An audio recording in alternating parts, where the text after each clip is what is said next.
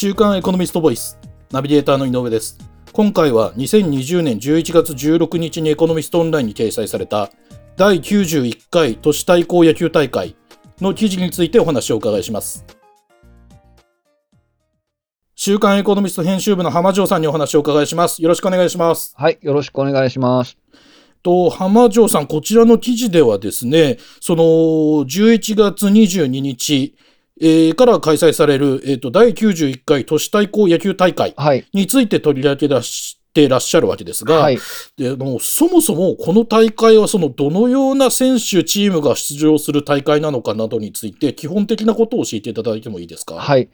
あの1927年に実は第1回大会が行われてまして、そんなに昔なんですね。あそうですね、91回目ってことですね。えーももちろん戦前ですし、で、これは、あのまだ日本にプロ野球が存在しない前からもうあったんですよね。そうなんですね。えー、当時は、あの東京六大学野球をはじめとした、はい、やっぱアマチュア野球がものすごく人気で、うん、でそのこのあの当時の東京日日新聞、あの今の毎日新聞ですよ。の、はい、の前身の記者が、えー、橋戸さんとおっしゃるんですけど、言うんですけど、はい、橋戸さんが、えー、っと考案されて、要するにメジャーリーグのように、地域に出したフランチャイズ制を採用しているのにヒントを得て、日本各都市を代表するチームを競わせる大会という形で始めたのが、あのそもそもの都市対抗の始まりなんです。で今はどういった形で、どのようなチームがその出場してるんですか、はい、あのスタート地点はですから、各都市を、その地域ごとですよね、地域の自治体ですとか、はい、ここに存在する企業が母体となったクラブチームの形で出場する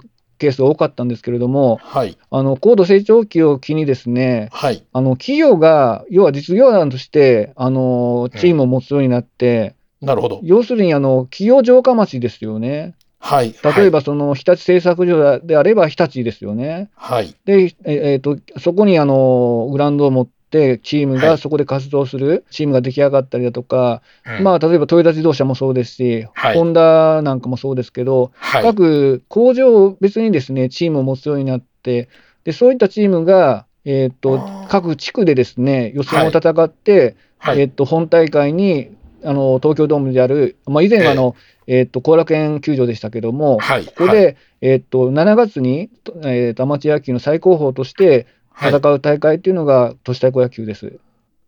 なるほど。えー、っと、今年の場合はですね、そのコロナ禍のために、はい、そのまあ、えー、っと、高校野球が春、夏ともに中止になったりだとか、はい。はい、えー、っと、プロ野球の開幕が遅れたりだとか、さまざまなプロスポーツ、あの、まあ、スポーツ大会にも影響出てますが、その、今回開催される都市対抗野球大会も、やはりコロナの影響というのは受けてるんでしょうか？はい、あのー、これは相当受けてますよね。はい、あの仮に従来通りその7月7月下旬の開催であれば、はい、もう完全にこれは中止だったなっていう大会関係者が、ね、まあ、ある意味、その11月で、今回は本当あの、ラッキーだったっていう声が聞かれています。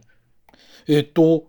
例年はこの都市対抗野球大会というのが7月に開催してるんですが、今年に限ってはもともと11月の予定だったということなんですかね？えそうです。あの、まあ、オリンピックはもともとね、あの夏に開催されるっていうことで、なるほどそれを避けるような日程で、もともと11月にあの組まれてたんですよね。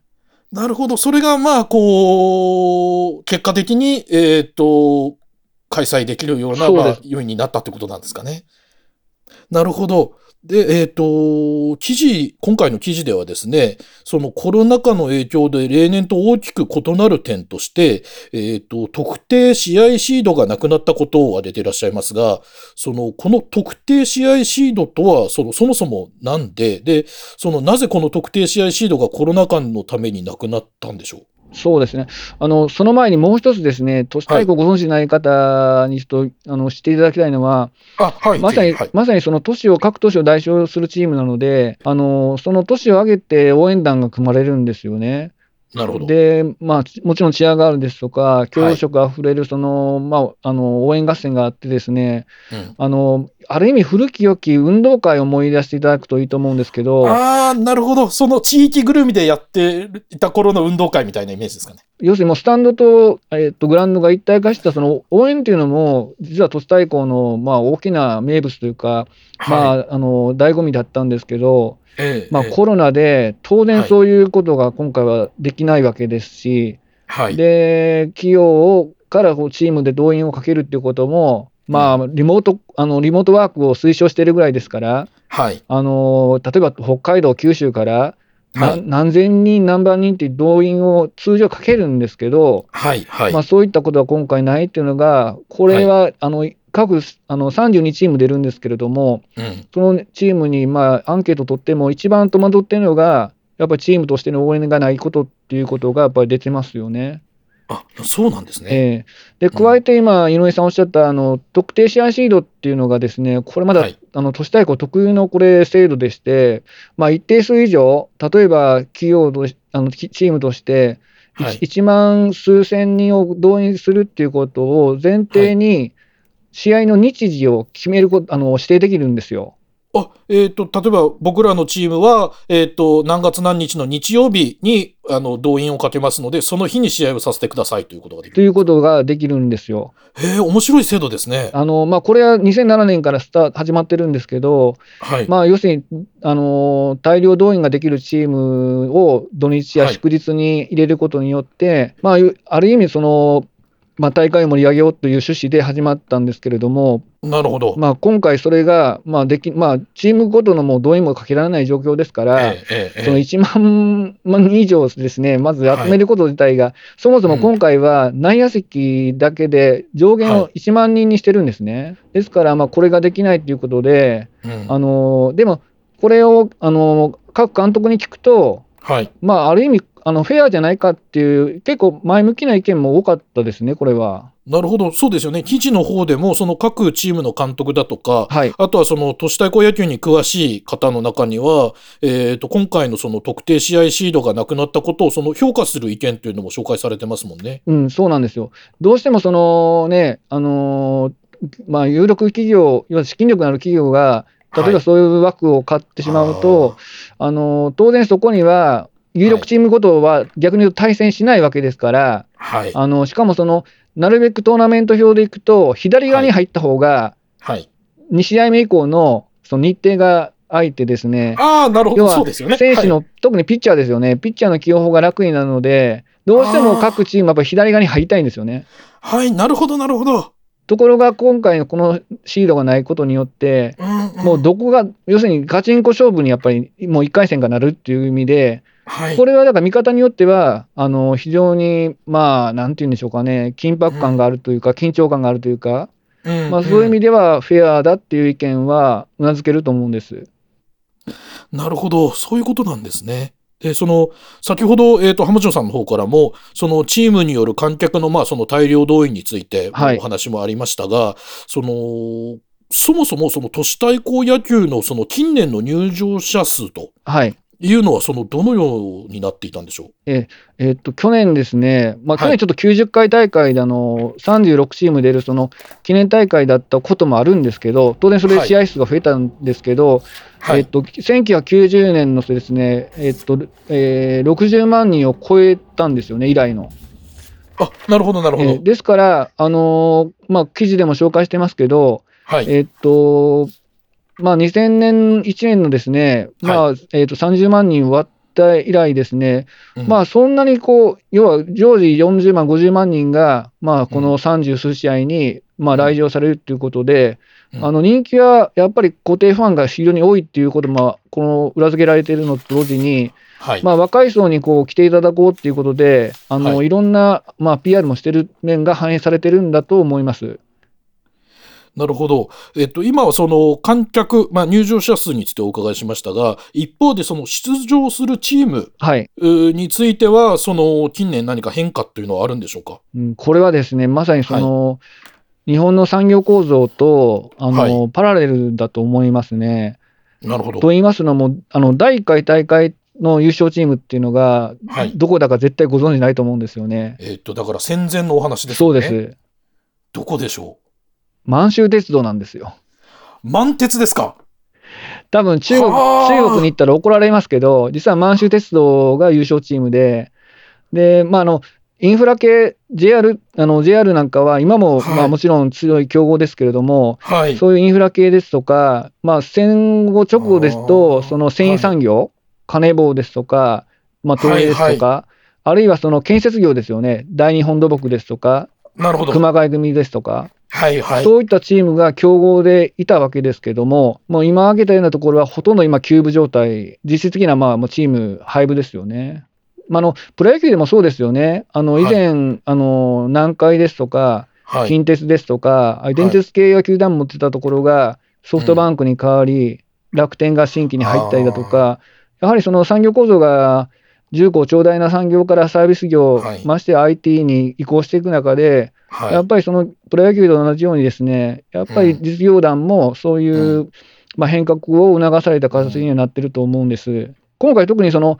えーと、象徴的なのが、あの、はい、三菱重工業っていうのは、まあ、現在4チームあるんですけれども、各これも工業あの工場の拠点ですよね。で、ところが来期からこれを東西2チームに再編するっていうことがもう決まりました。そのチームを半減させるそうですね。ですかね。で、一方で今回、その初出場のチームが1チームあるんですけれども、はい、これがですね、あのデイサービス、通所介護ですよね。あ、はいはい。なるほどなるほど。デイサービス。花前っていうあの千葉県の富里市を拠点とする、まあ、介護サービスの企業なんですけれど、はい、ここがあの実質初挑戦で本大会に出るっていう、まあ、ある意味快挙を成し遂げてて、はい、ある意味その、まあ、今申し上げたような経済の構造変化を象徴する、はい、まあ、シンボル的な、まあ、あのチームかなと思います。なるほど。えっ、ー、と、ここまでお話伺ってきたように、まあ、今年はそのコロナ禍の影響で特定試合シードがないだとか、企業による特あの大量動員がまあできないだとかいう事情もあり、そのそもそも、えー、っと、社会経済構造の変化で出場チームにも変化が出てきているという中で、はい、えー、っと、まあ、今回コロナ禍の中での都市対抗野球ということになりますが、これは今後のその都市対抗野球のあり方というのをこう考えていく一つ大きなきっかけになるんじゃないでしょうかね。うん、いや、おっしゃる通りだと思います。あの、相当大きな転機になると思いますね。うん、あの、従来のような大企業が資金力で、はいあのもうプロには負けないようなチームを作って、で、はい、1万人以上もその動員していくっていうことが、はい、まあ、なかなかこういう経済環境、経営環境ですと、難しくなってくると思うんですよね。リストラがどんどんね、公表される中で、はい、当然、社員にとってみれば、野球をやってる場合かよと、い。う声も当然もう出てくるはずで、はい、まあ、あのこれまでにもバブル崩壊ですとか、はい、まあ、2008年のリーマンショックですとか、うん。うん、いろんな危機のたびにやっぱり、あの例えば日産なんていうのはものすごく強かった名門チームだったんですけど、ややはりあのカルロス・ゴーンさんが来てですね、あのまあ、休部になってしまったりだとか、かつての、うん、強豪古豪チームがどんどんやっぱり淘汰されているのが、まあ、現状なものですから、当然その、まあ、なぜそそもそも存在するのか、チーム、はい、野球チームを企業が持つ必要があるのかっていうことが、あのものすごく問われていると思いますし、はい、今回、監督はじめ、その選手をインタビューしてても、ですねものすごくその自分たちの置かれている立場っていうのを、あの彼ら自身がやっぱりものすごく、はい、痛感してるっていうことを感じましたね。そうですね。そのコロナ禍によって大きなリストラが行われているとかという話もありますので、はい、その大企業とはいえ従業員さんたちの中にもいやいや野球にお金を使うんなら給料を上げてくれ雇用を維持してくれと。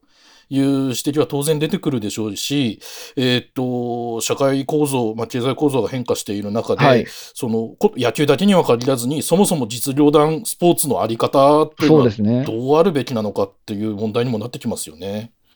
ですから、それだけに自分たちがなぜ今、ね、野球、このチームが野球球団持ってるか、はい、あの上場企業も当然ね、あの JR 東日本もそうですけど、東芝ですとか、はい、日田市ですとか、上場企業もあるわけですから、株,、株主に対して説明のつくまあ、ことって、やっぱり結果ももちろん求められますし、やっぱり企業の一体感だとか、そういうこう、うん、まあなんていうの、一種の社会貢献的な要素ももちろんあるわけですけれども、はいはい、そこを踏まえたやっぱり地域活動っていうことを相当意識した、まあ、形で存続させるっていうのが今後の大きな、まあ、課題かなと思います。なるほど。まあ、で、あの、まあ、そのような中で、えっ、ー、と、今月ですね、11月22日から開幕する第91回の、えー、都市対抗野球大会なんですが、えっ、と、最後にお伺いしたいのが、浜城さんが、まあ、今年の大会で注目しているそのチームだとか、えっ、と、選手だとかっていうのはいらっしゃいますか？そうですね、このもうドラフト会議、プロ野球のドラフト会議は終わってしまってるんですけど、そうですね、はい、通常7月開催なので、あのー、もう、あの、もちろん高校野球ですとか、大学野球からプロに行く方も多いわけですけど、はい、実は社会人から行く方も相当いらっしゃって、あの今年もかなりプロもうあのプロに指名されたあの方も実際、この舞台に上がられるんで、まあ、エネオスのエースですとか、はい、あの昔の、えー、JX エネオスですよね、日本石油ですけれども、で日本石あのエネオスは特に注目は5年ぶりの今回、本大会出場で、なるほど。前回はあの優勝してるんですよね。実はその4年間出られなくて、うん、今年あの前回優勝した時の監督が、はい、えーと、慶応大学の野球部の監督だったんですけど、なるほど。任期を残して呼び戻されて、で見事1年目で、まあ、本大会出場してきたので、あの大久保さんっていうんですけれども、はい、あの大久保さんにも今回インタビューしてます。まあ、さすがだなと思いますし、はい、まあ、エネオスがどれぐらい、そのね、あのー、ご本人は優勝を目指すチームだっていうぐらいですから、うん、まあ、いろんな意味で僕はエネオスを注目してますし、はい、同じ地区から来てるやっぱ東芝とかですね、あのー、今年はもう、あのー、1回戦からそういう強豪チームがどんどん当たっていきますから、はいあのーはい、見どころは満載だと思います。なるほど。ありがとうございます。今回は週刊エコノミスト編集部の浜城さんにお話をお伺いしました。浜城さん、ありがとうございました。ありがとうございました。こちらの記事はエコノミストオンラインにも掲載されています。ぜひご覧ください。